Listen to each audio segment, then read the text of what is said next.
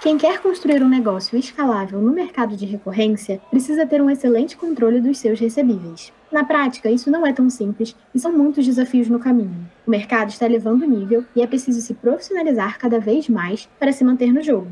Segundo a pesquisa inédita da Vindi, mais de 200 clubes de assinatura de produtos fecharam nos últimos 24 meses. Esse é um forte indício de que a onda dos clubes amadureceu. Chegou a hora de grandes varejistas entrarem no modelo e startups com planos mais estruturados nascerem. Será que o seu negócio está preparado para enfrentar o que vem pela frente? Neste episódio, você vai descobrir as dicas para chegar ao topo.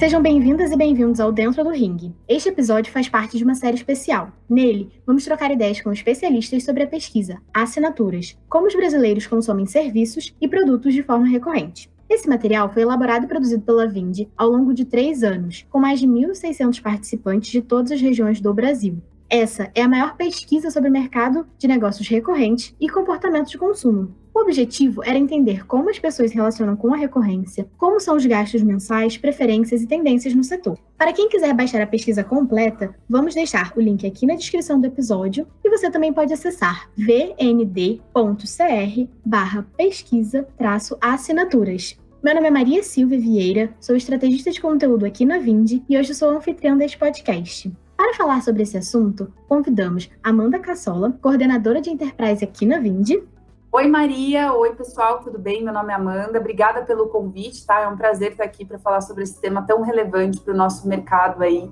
e trazer alguns insights também bem bacanas sobre como transformar o seu negócio em um modelo recorrente. Também está aqui com a gente o Abner Rodrigues. Ele é executivo de contas Enterprise aqui na Vindi. Seja bem-vindo. Obrigado, Maria. Obrigado, Amanda. É um prazer estar aqui com vocês. E com certeza, até continuando o que a Amanda falou, a gente vai trazer aqui para vocês vários insights do que as empresas fazem e o que elas deveriam fazer para se tornar empresas recorrentes. Então, para a gente começar, todos os dados da pesquisa apontam que o modelo de assinaturas é realmente uma tendência que veio para ficar. No entanto, muitos empreendedores ainda não sabem como entrar nesse mercado. Antes de tudo, é legal a gente explicar o que o seu negócio precisa ter para comercializar de forma recorrente. Existe um checklist? Olha, Maria, a gente pode começar falando sobre alguns tópicos, né? O primeiro deles é ter uma demanda de reuso ou uma prestação contínua. Essa é a primeira delas que a gente poderia citar, né? Cada mercado ele tem as suas particularidades. Então, todo serviço e produto que é oferecido e consumido de uma forma contínua, ele pode ser comercializado de uma forma recorrente, podendo ser feito, né, por meio de planos, mensalidades e até mesmo de assinaturas. Tem algum complemento, Abner, que você queira também colocar aqui? Eu acredito que também é necessário investir na qualidade do atendimento ao cliente, né? Já que isso influencia diretamente nas renovações das assinaturas. Perfeito. Um outro ponto também que eu acho que é super relevante, que são pessoas que querem trabalhar com esse modelo, né? Mas elas também precisam implantar métricas e KPIs, enfim, acompanhar esses KPIs de perto e algumas desses KPIs a gente pode elencar como CAC, o churn, o LTV, o MRR desses clientes, né? Então, são métricas e KPIs que ajudam você também a identificar como está a saúde né, financeira do teu negócio. É isso aí, Amanda. E além disso, né, a gente pode falar que a gestão das cobranças recorrentes é um fator super importante a ser considerado, pois não só ela funciona de uma maneira que os modelos de vendas pontuais podem afetar aí, diretamente na experiência do cliente, mas também é necessário ter um parceiro especializado no assunto, como a Vind. Perfeito, pessoal. E aí, agora, já entrando cada vez mais nesse tema, vocês que estão aí no comercial, que atuam bastante com empresas, a gente queria entender: é mais comum ver empresas que não eram recorrentes e estão pivotando seu modelo de negócio para se tornarem recorrentes, ou negócios que já nascem de forma recorrente? O que, que a gente vê mais por aí, dentro dos cases da Vind e no mercado em geral? Maria, a gente consegue identificar esses dois modelos, tá? Principalmente na pandemia, né?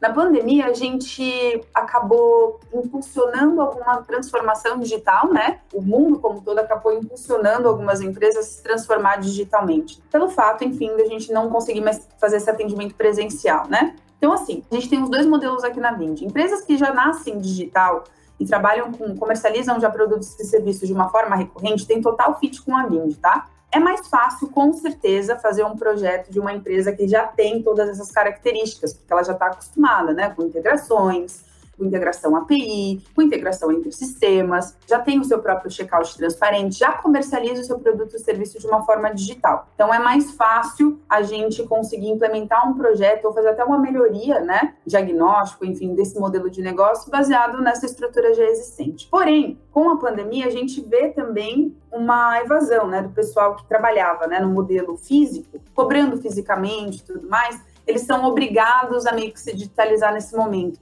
Eu, particularmente, gosto muito desses processos de digitalização e transformação digital. Então, assim, temos os dois modelos, Maria. Ainda adicionando o que a Amanda falou, nós temos casos, por exemplo, de empresas que já nascem recorrentes, geralmente elas são clubes de assinatura, são softwares como serviços, SaaS, né? Ou EduTech e assim por diante, né? Empresas de educação já criadas dentro do ambiente tecnológico. E complementando o que a Amanda falou também sobre empresas que pivotaram a esse modelo de negócio. Nós temos empresas, por exemplo, que ah, inclusive são clientes da Vind, como a Whirlpool, que se transformou de uma indústria efetivamente aí nesse processo para uma empresa de tecnologia. Né? Hoje eh, eles continuam, obviamente, construindo aí seus produtos físicos, mas 100% voltado à tecnologia, olhando recorrência em todas as frentes possíveis. Empresas, por exemplo, como seguradoras, como a própria Generali, que faz também um processo de automatização e se tornando aí uma insurtech, né, Amanda? Exatamente. O legal, né, Abner, que a gente vem percebendo é que a velha indústria vem também procurando se digitalizar, né, Maria? Até em função do momento que a gente está vivendo, a gente vê essa grande demanda, principalmente né, de seguradoras, né, Abner? E os ganhos são tão visíveis, né, Maria? Por exemplo, a gente vai falar um pouco disso mais à frente, mas o quanto é penoso, trabalhoso e custoso para empresas trabalharem com processos manuais, né, que facilmente poderiam ser sanados com um software voltado para automação de cobrança, né? Não só isso, mas como as facilidades de integrações que a Vind tem e tudo mais. A gente com certeza vai falar um pouquinho mais a respeito disso, mas são alguns dos benefícios que a gente vê, né, para grandes empresas, né, que não nasceram nesse modelo, e a oportunidade que elas estão tendo agora de entrar, né, oferecer uma gama maior de métodos de pagamento, ter mais assertividade em cobrança, né, tudo isso é possível através da transformação digital. Nós temos exemplos, por exemplo, empresas como a Sotrec, que transformou o processo de serviços contínuos, de contrato contínuo deles, em recorrência né, utilizando aí do, dos especialistas aqui da Vind que construíram todo o processo é, e desenvolveram todo o processo tecnológico dessa empresa. E aí, até um pouco como a Amanda já falou, eu queria saber de vocês. É verdade que um dos principais riscos que os empreendedores enfrentam com a gestão financeira é internalizar o billing, é, ou seja, né, tentar controlar todas as cobranças em casa, seja com planilhas, papelada, sistema interno, até caderninho tem gente que tem, né? Por que, isso acontece e qual que é o problema que isso gera para a empresa? Quando a gente fala de empresas de grande porte, essas são a grande maioria que internalizam o billing, elas têm preferência para fazer isso justamente por querer ter um controle maior financeiro do processo. Só que quando elas fazem isso, elas deixam de ter um controle maior na realidade. E quando a empresa começa a crescer, o custo para se manter efetivamente essa área de gestão de billing interno se torna muito grande. Nós tivemos já casos de cliente que do custo operacional dele, 24, 25% eram billing interno. Ele tinha praticamente um quinto dos funcionários da empresa focados nessa área de cobrança. Isso não é o core business dele. Então, um dos maiores riscos é o custo efetivo do processo, é um processo engessado, também é um dos riscos que a gente pode trazer à frente né, para essa internalização do billing. Fora isso, também, a segurança do negócio pode ser afetada, né, com o caso, por exemplo, de clientes que sofreram grandes fraudes por não ter aí uma, uma gestão de billing numa solução completa e segura. Exatamente. Aí só para reforçar também, obrigada, Abner, acho que é exatamente isso. E Maria, reforçando apenas o que o Abner falou, assim, as empresas precisam focar no core business delas. Ah, o meu core business é fazer infoproduto, conteúdo digital, vender seguros. Essas empresas precisam focar tempo, né, e pensar estrategicamente em como ela consegue atingir um, outras pessoas né, dentro do mercado, como ela consegue expandir market share e tudo mais. O ponto central aqui é o quanto as empresas gastam né, com tecnologia, porque imagina, para você ter um billing interno e fazer todo esse desenvolvimento até, ou talvez tentar fazer alguma automação, você precisa de um time de tecnológico parrudo para isso, né? Dessa forma, Maria, a gente tem empresas, por exemplo, que gastam, né, tem a maioria do seu headcount de tecnologia, ao invés de trabalhar em, em melhorias de produtos, por exemplo, está investindo em construir um billing interno. Então, você deixa de focar no teu produto para construir automações internas para resolver o teu problema que facilmente poderia ser absorvido por um software especialista, né, especializado em recorrência e gestão de cobranças como a Vind. Então, assim, além de você gastar muito dinheiro, o foco também é uma coisa muito importante para a empresa, principalmente nesse momento que a gente está vivendo, né? Mundial, enfim. Todo mundo está preocupado com faturamento, com vender mais, com atingir outros mercados, entender novas formas de vender e se comunicar com esses clientes. Mas o principal é a gente ver o quanto é custoso, tá, para uma empresa, principalmente porque times de tecnologia são caros, né? Então você vai ter um time dedicado para não melhorar o teu produto, mas para fazer algo que uma outra empresa especialista já faz. Por isso que terceirizar serviços de billing é a melhor opção para pequenas, médias e grandes empresas. Não se preocupe com aquilo que realmente não faz sentido para o teu modelo de negócio. Tem que focar no que efetivamente você é especialista em fazer. E aí também, né, nesse momento, quando a empresa está passando por esse processo, está fazendo essa transformação, surgem mesmo muitas dúvidas e aí, até vale complementar, né, que a Vind, por ser especialista, a gente também tem uma área especial aqui de consultoria que ajuda clientes tanto a criarem novos produtos e serviços, ou até guiar nesse momento de mudança, né, de mudar esse modelo de negócio. Conta mais pra gente como que funciona isso e se vocês têm algum case de sucesso, alguma história legal aí para compartilhar com os ouvintes. Legal você comentar sobre a consultoria da Vind, Maria, porque esse é um grande ativo que a gente tem aqui, né, dentro do, do Enterprise, na Vind como um todo, né, não é só o Enterprise que faz uso desse time, né, e nem a gente tem isso disponível para todos os clientes da base. Mas o mais importante saber é que a consultoria da Vind foi criada mais ou menos dois anos atrás com essa necessidade inicial de atender grandes corporações. A gente precisava entender uma forma eficaz de atender essas empresas que estavam num estágio muito bem avançado ou muito bem estabelecidas nesse segmento que elas atuam, tá? Então, a nossa missão aqui do time de consultoria era oferecer, na verdade, soluções que fossem de encontro com os objetivos e ambições desses clientes, né? Então, o que, que a gente fez? A gente entendeu que, como grandes corporações, a gente tem vários sponsors, interfaces com várias áreas, né? Que são efetivamente as, os donos das dores, né? Do dia a dia e tudo mais, que sofrem com trabalhos manuais ou até mesmo com falta, né? De, de métodos de pagamento para se ofertar de uma forma abrangente.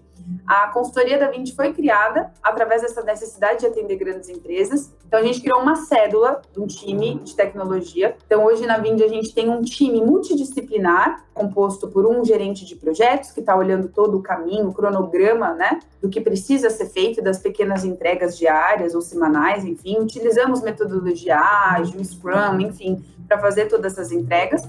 Mas o principal, que a consultoria da Vind, ele tem o papel não só de diagnosticar, né, que eu acho que esse é o primeiro passo, é um time que vai, junto com o cliente, né, entrar no modelo de negócio dele e fazer efetivamente um diagnóstico muito assertivo, né, do que precisa ser feito para que aquele negócio escale, ou até mesmo para ele cobrir alguns gaps, né, ou gargalos que ele tenha nessa operação atual. Então, o mais bacana, né, desse time é que eles têm um pensamento, na verdade, estratégico, né, de crescimento e expansão de negócio, né?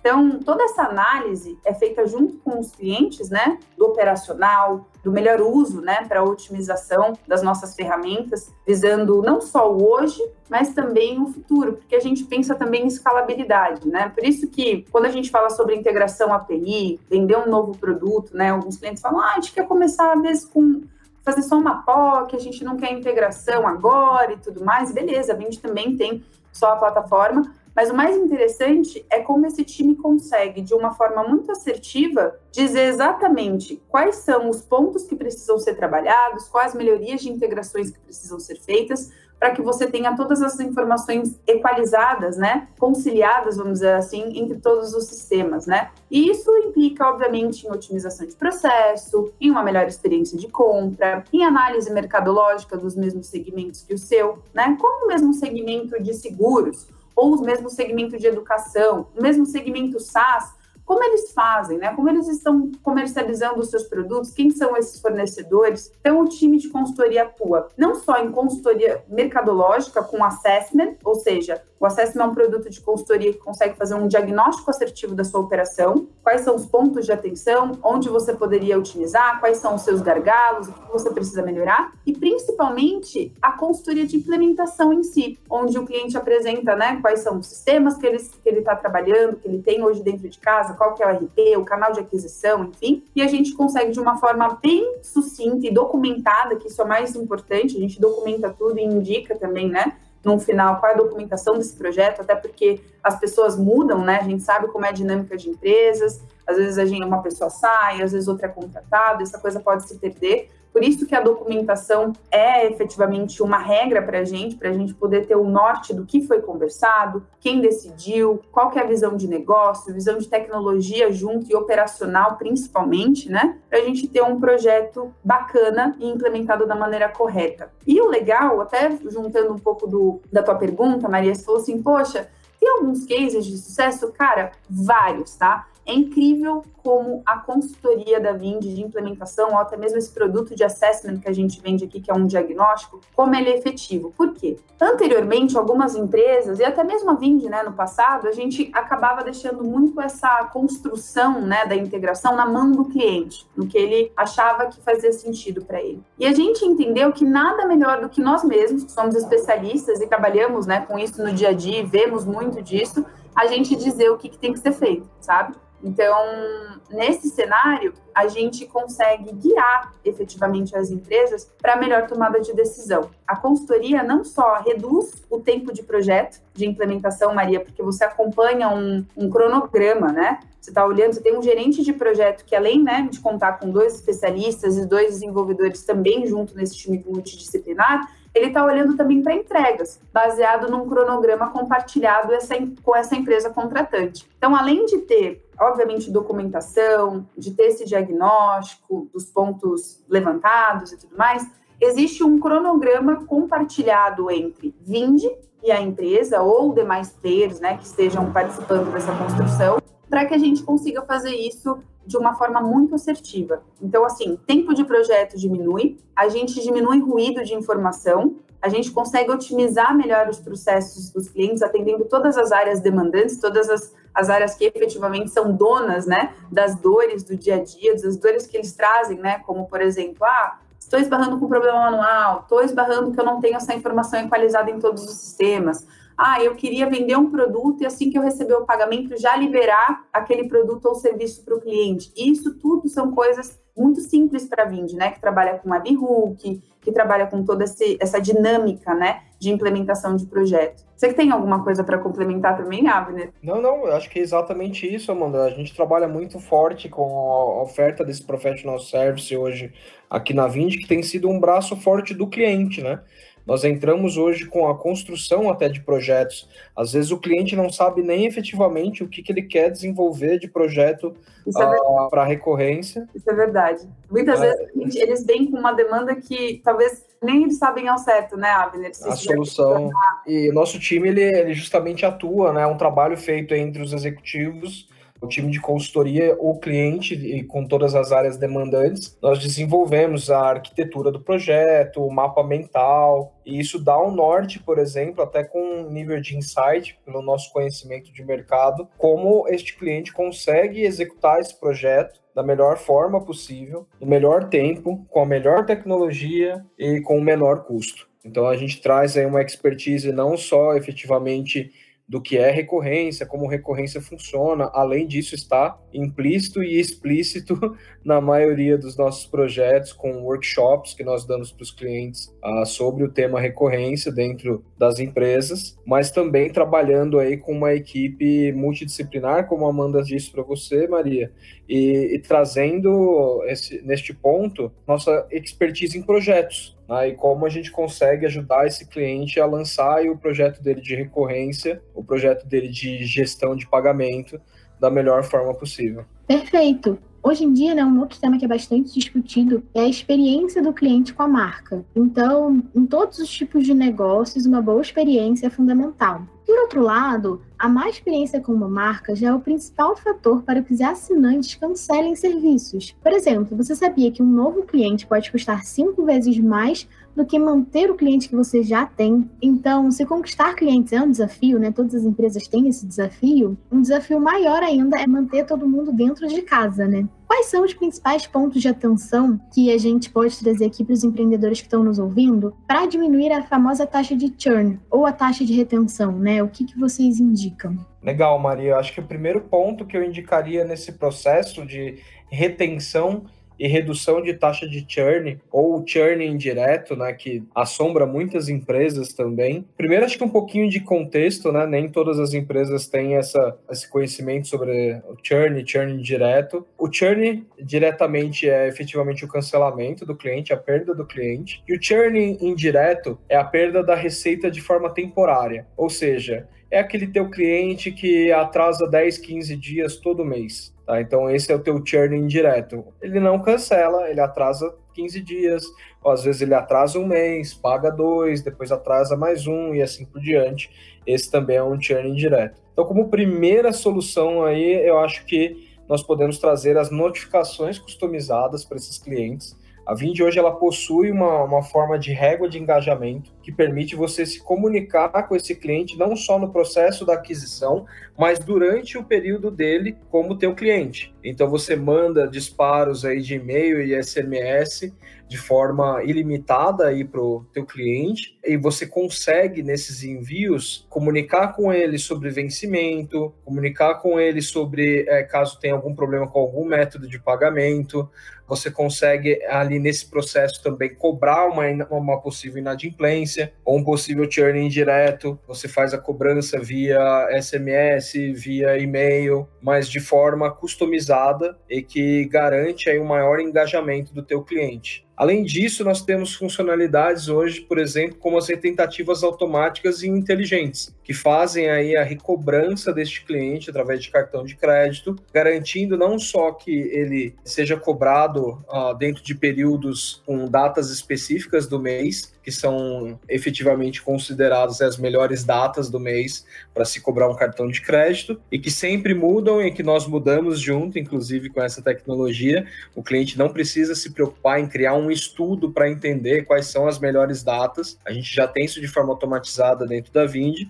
E, além disso, nós fazemos também as tentativas automáticas relacionadas a um limite de até cinco tentativas durante o mês, fora as inteligentes. Exatamente. Amanda, você acha que tem mais alguma coisa que a gente poderia Não, falar com o pessoal? Cara, tá, tá perfeito. A única coisa que eu queria só frisar, Abner, que eu acho que é super importante, é um grande diferencial também que a gente tem aqui, e como você sabiamente mencionou, a Vind é uma empresa data-driven, né? Então a gente usa dados realmente a nosso favor. Então a gente conta com um time, um, uma área de analytics muito bem formada aqui dentro, muito madura dentro do, da Vind, né? E através desses dados, de coleta de dados, a gente conseguiu implementar uma feature, né? Na verdade, é uma, é uma função que tem três features. A retentativa inteligente, a gente trabalha ela, trabalhou, na verdade, na construção colhendo dados para entender tudo isso que o Abner falou, melhor data e tudo mais. E hoje em dia, dentro da Vind, além das retentativas automáticas que a gente tem, né? Uma cadência de três dias corridos, cobrar até a quinta retentativa, os nossos clientes também podem ativar plug and play dentro da plataforma as features de retentativa inteligente. Quando eu falo sobre retentativa inteligente, eu estou falando sobre, por exemplo, por vezes, né, no dia da cobrança da assinatura, pode acontecer,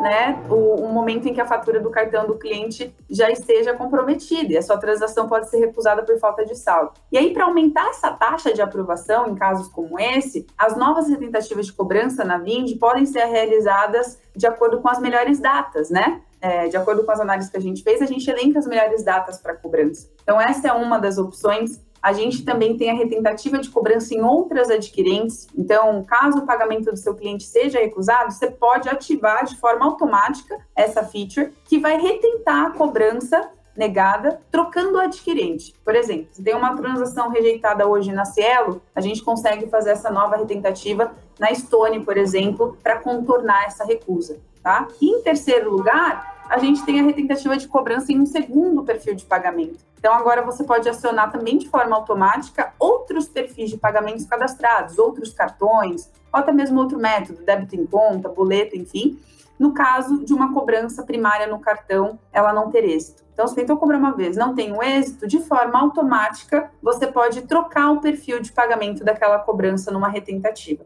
Isso é tão legal que olha alguns números bem bacanas, né? Com a retentativa de no segundo perfil de pagamento, a gente fez, obviamente, implementou ela, fez né, a busca dos dados para implementar essa solução e depois colheu os resultados, né? Com essa retentativa de cobrança no segundo perfil de pagamento, essa funcionalidade conseguiu recuperar 50, 40% de desculpas das transações que foram recusadas, tá? Então, com essa pequena mudança, eu já consigo recuperar grande parte das minhas transações. Aí vai muito de encontro sobre o que você falou, né, Maria? Sobre quais são esses pontos de atenção para diminuir a taxa de churn ou retenção. A retentativa inteligente joga muito a esse favor. Por exemplo, ao mesmo passo que a gente tem todo esse processo né, de, de recuperação de mais de 40% das transações em um segundo perfil de pagamento, a gente também tem grandes uh, resultados na recuperação, por exemplo, de cobranças recusadas por saldo. A gente consegue recuperar duas vezes mais essas cobranças utilizando essa retentativa inteligente de saldo.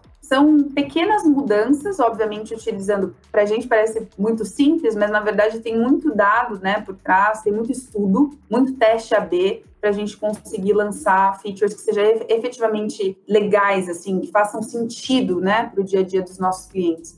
Então, a conta é muito básica. Nessas tentativas, a gente traz também um, um, lugar dentro dos nossos, dos nossos relatórios, dentro da plataforma, que apresenta principalmente qual que é o total recuperado de faturamento que você deixaria de ganhar se não fossem as tentativas inteligentes. Isso também é dividido dentro da Vind, né? Apartado, tentativa automática de tentativa inteligente. Quanto você consegue recuperar em ambos os casos. Então, assim, eu queria só dar um adendo de, do quanto essa retentativa realmente faz sentido e está fazendo sentido para a gente. A gente lançou essa feature há menos de 30 dias e a gente já está batendo um milhão de reais recuperados só com essa feature de retentativa inteligente. Então, ou seja, um milhão seria facilmente perdidos, né? Levando em consideração os nossos clientes que são poucos ainda habilitados, tá? Ela já está disponível para ser habilitado plug and play dentro da plataforma, mas de 270 merchants que a gente tem habilitados, a gente tem um milhão em cobranças recuperadas. E já que você está falando aí um pouco também da retentativa inteligente, é um ponto, né, que ela faz muita diferença é para a inadimplência. E, sem dúvidas, a inadimplência tira muito sono dos empreendedores ou, né, enfim, das pessoas que gerenciam negócios, que estão ali à frente do financeiro,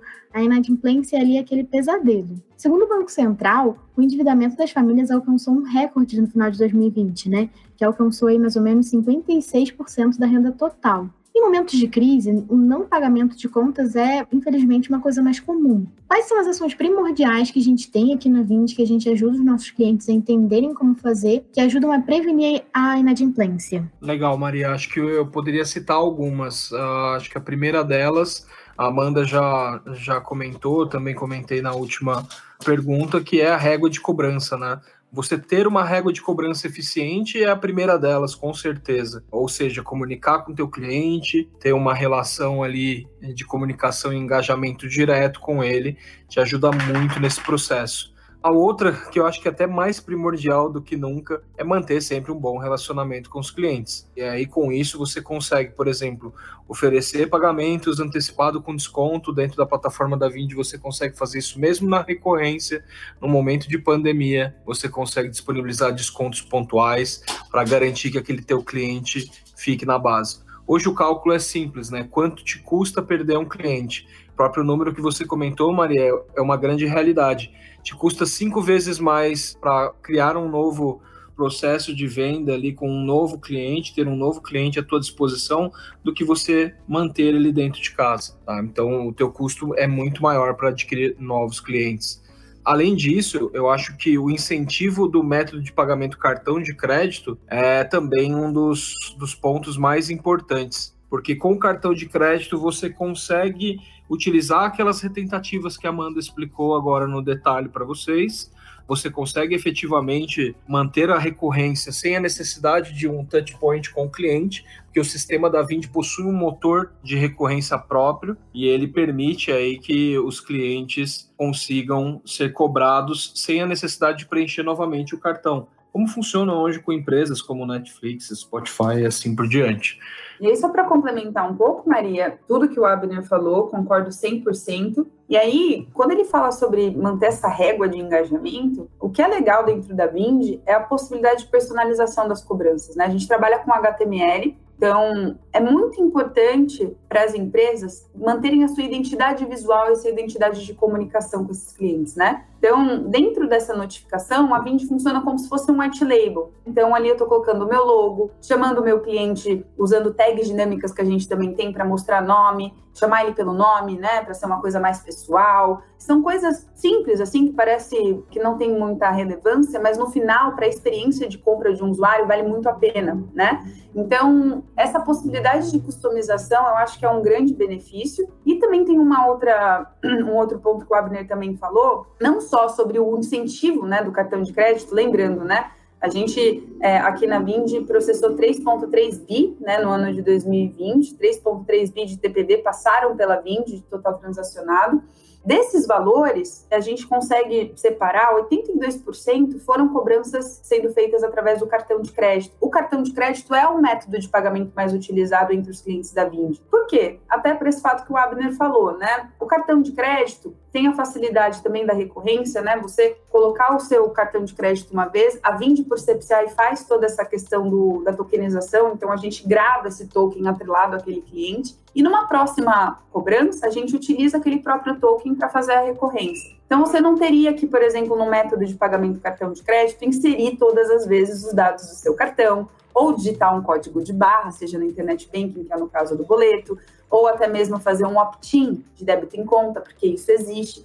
Então, obviamente que a taxa de conversão dentro do, do, cartão de crédito ela é maior, é o método mais querido entre os, os 6 mil clientes, mais de 6 mil clientes que a gente atende aqui, todos eles B2B, obviamente. Mas eu ainda acredito que a gama, oferecer uma gama de métodos de pagamento, né, Abner? A gente fala muito sobre isso. Obviamente que a gente tem que colocar o, uma força né, no cartão, né, Abner? Sim. Mas ter uma gama faz também toda a diferença. Porque, assim, quando você trabalha com a Vind, por a Vind ser um hub, né, Maria, a gente tem conexões diversas. A gente tem conexões aqui que são é, inúmeras entre bancos, adquirentes e consecutivamente com bandeiras, né? Então, assim, oferecer uma gama de método de pagamento, né, Abner? Eu queria que você também falasse um pouco sobre isso. Sim. Você concorda comigo também? Você pode vir. Mas, assim, método de pagamento, né? Beleza, você sempre vai encontrar clientes que trabalham com cartão, tem aqueles que preferem pagar um boleto, tem aqueles que preferem o débito em conta. Você vai ter para todos os gostos. E você, assim, Sim. colocar isso disponível, seja assim, num checkout, enfim, oferecer uma uma gama de métodos de pagamento seria mais em faz com que você, na verdade, consiga ter mais conversão. Isso também ajuda muito, sabe, Maria? Perfeito, Amanda. É, e você comentou, né, que a maior parte do, dos clientes que a gente tem aqui na Vind gosta de cartão de crédito, usa com seus clientes, usa nas suas empresas, mas inclusive não é só a empresa que gosta, né? Os clientes das empresas também gostam, porque uma pesquisa do SPC mostrou que 41% dos brasileiros já deixaram de fazer compras em estabelecimentos que não aceitam cartão porque pode ter aquela desconfiança, ai, não sei, vou pagar, não sei se vai dar um problema, será que depois eu consigo estornar se não der certo? É, a pessoa já tá com essa confiança de usar o cartão de crédito, né? E aí eu queria também até que o Abner complementasse falando um pouco aí sobre o impacto, né, de você ter essas diversas formas de pagamento no dia a dia, que traz essa confiança tanto para quem está comprando quanto para quem está vendendo, né? Excelente dado, Maria. Inclusive, desse dado mesmo do, do SPC Brasil, que menciona dessa porcentagem de brasileiros, né, 41% aí, que deixam de fazer compra em estabelecimentos que não aceitam cartões, muitos outros estão deixando de fazer compra também em soluções que não aceitam o Pix ou que não aceitam outros meios de pagamento. Então é super importante você ter uma diversificação de método de pagamento.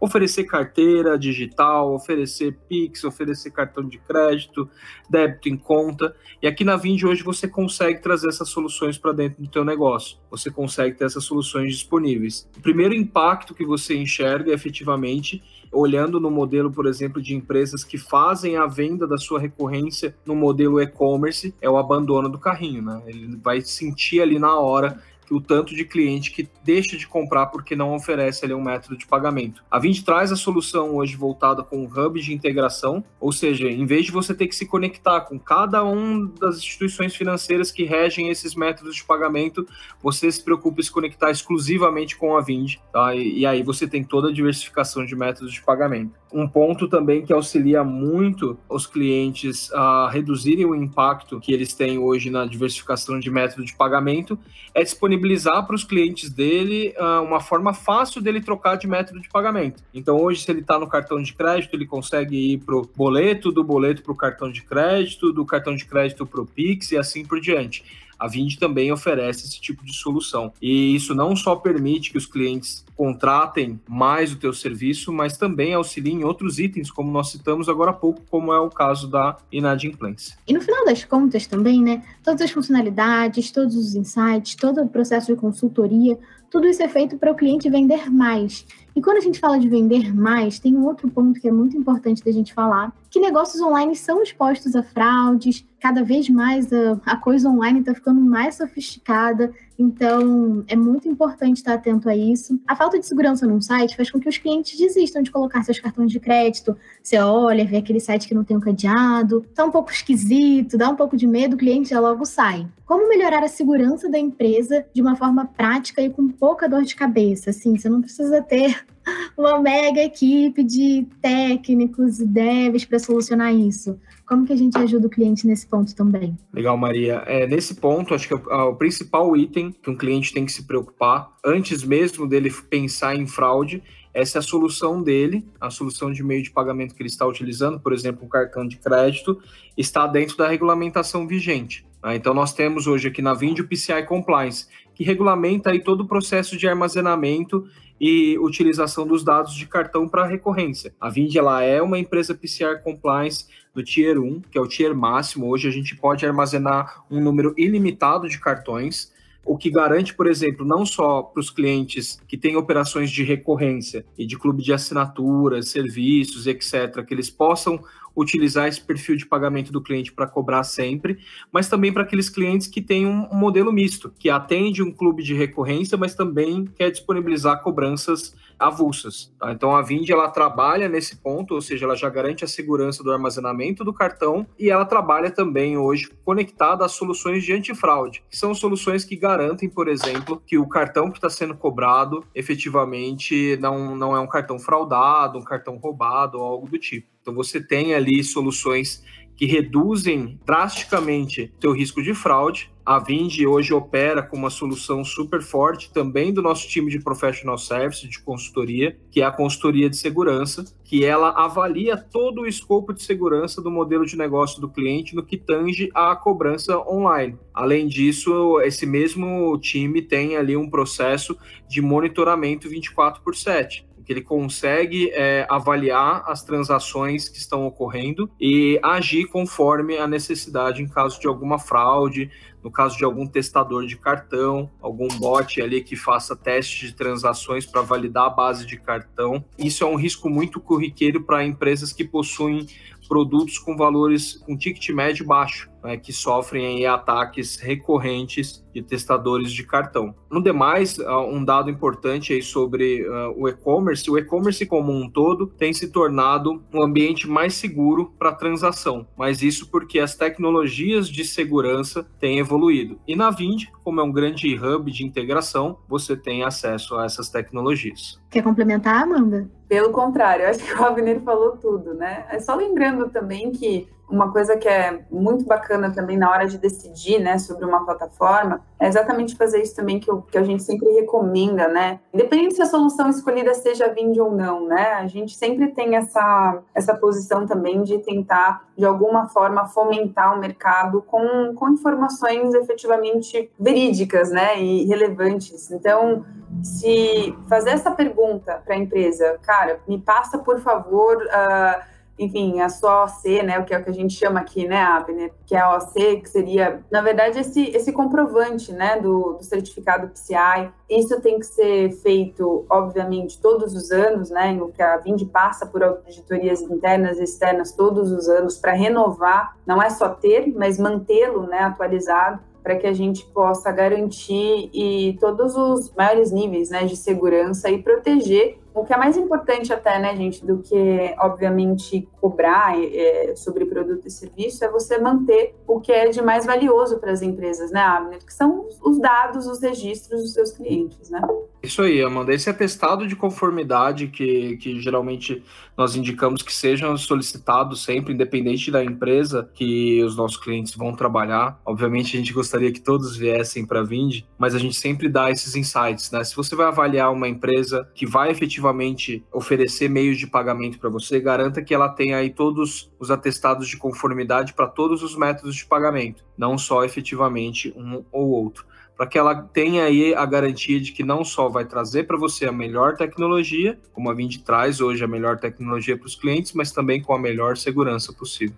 Perfeito, pessoal. Enfim, né, agradecemos demais o bate-papo hoje. Para os nossos clientes, a gente sempre reforça que é muito importante né, que todos esses dados e insights da pesquisa tenham um impacto positivo no negócio, tanto dos nossos clientes quanto do mercado inteiro, quem está nos ouvindo. E lá no material completo, né, quem quiser ir no site baixar a pesquisa, tem o detalhamento né, dos nove desafios das empresas que vendem por assinatura. E tem uma outra parte lá também bem interessante, que são os sete aprendizados sobre recorrência que fazem diferença na hora de decidir o seu modelo de vendas. Para quem quiser, aproveite para baixar o link que está na descrição desse episódio ou então acessar vnd.cr barra pesquisa traço assinaturas. Está imperdível um material gratuito aí para contribuir com o crescimento dos empreendedores do Brasil. Amanda e Abner, muito obrigada pela presença de vocês. Fiquem à vontade para fazer um comentário final, deixar uma dica Maria, queria agradecer você e a Vind, né, e o podcast é, Dentro do Ring, é, que tem cadeira cativa aqui nos meus podcasts também como favoritos. Não vou falar para todo mundo também seguir a gente, né, Maria, no, no podcast Dentro do Ring, e dizer que a gente está disponível também para ajudar toda e qualquer empresa que deseja vender de uma forma digital, que deseja escalar, que deseja ter segurança, principalmente, né, nas suas transações que deseja ter uma experiência incrível também de compra para os seus usuários. A Vind está disponível aí para traçar uma, uma jornada de sucesso com todo mundo. Então, fica aí também o meu convite. Meu muito obrigada, viu, Maria, por esse tempo aqui, por esse bate-papo. Abner, obrigada, viu, cara? Eu queria agradecer também a Amanda, você pela, por esse bate-papo, foi incrível. E Maria, sensacional.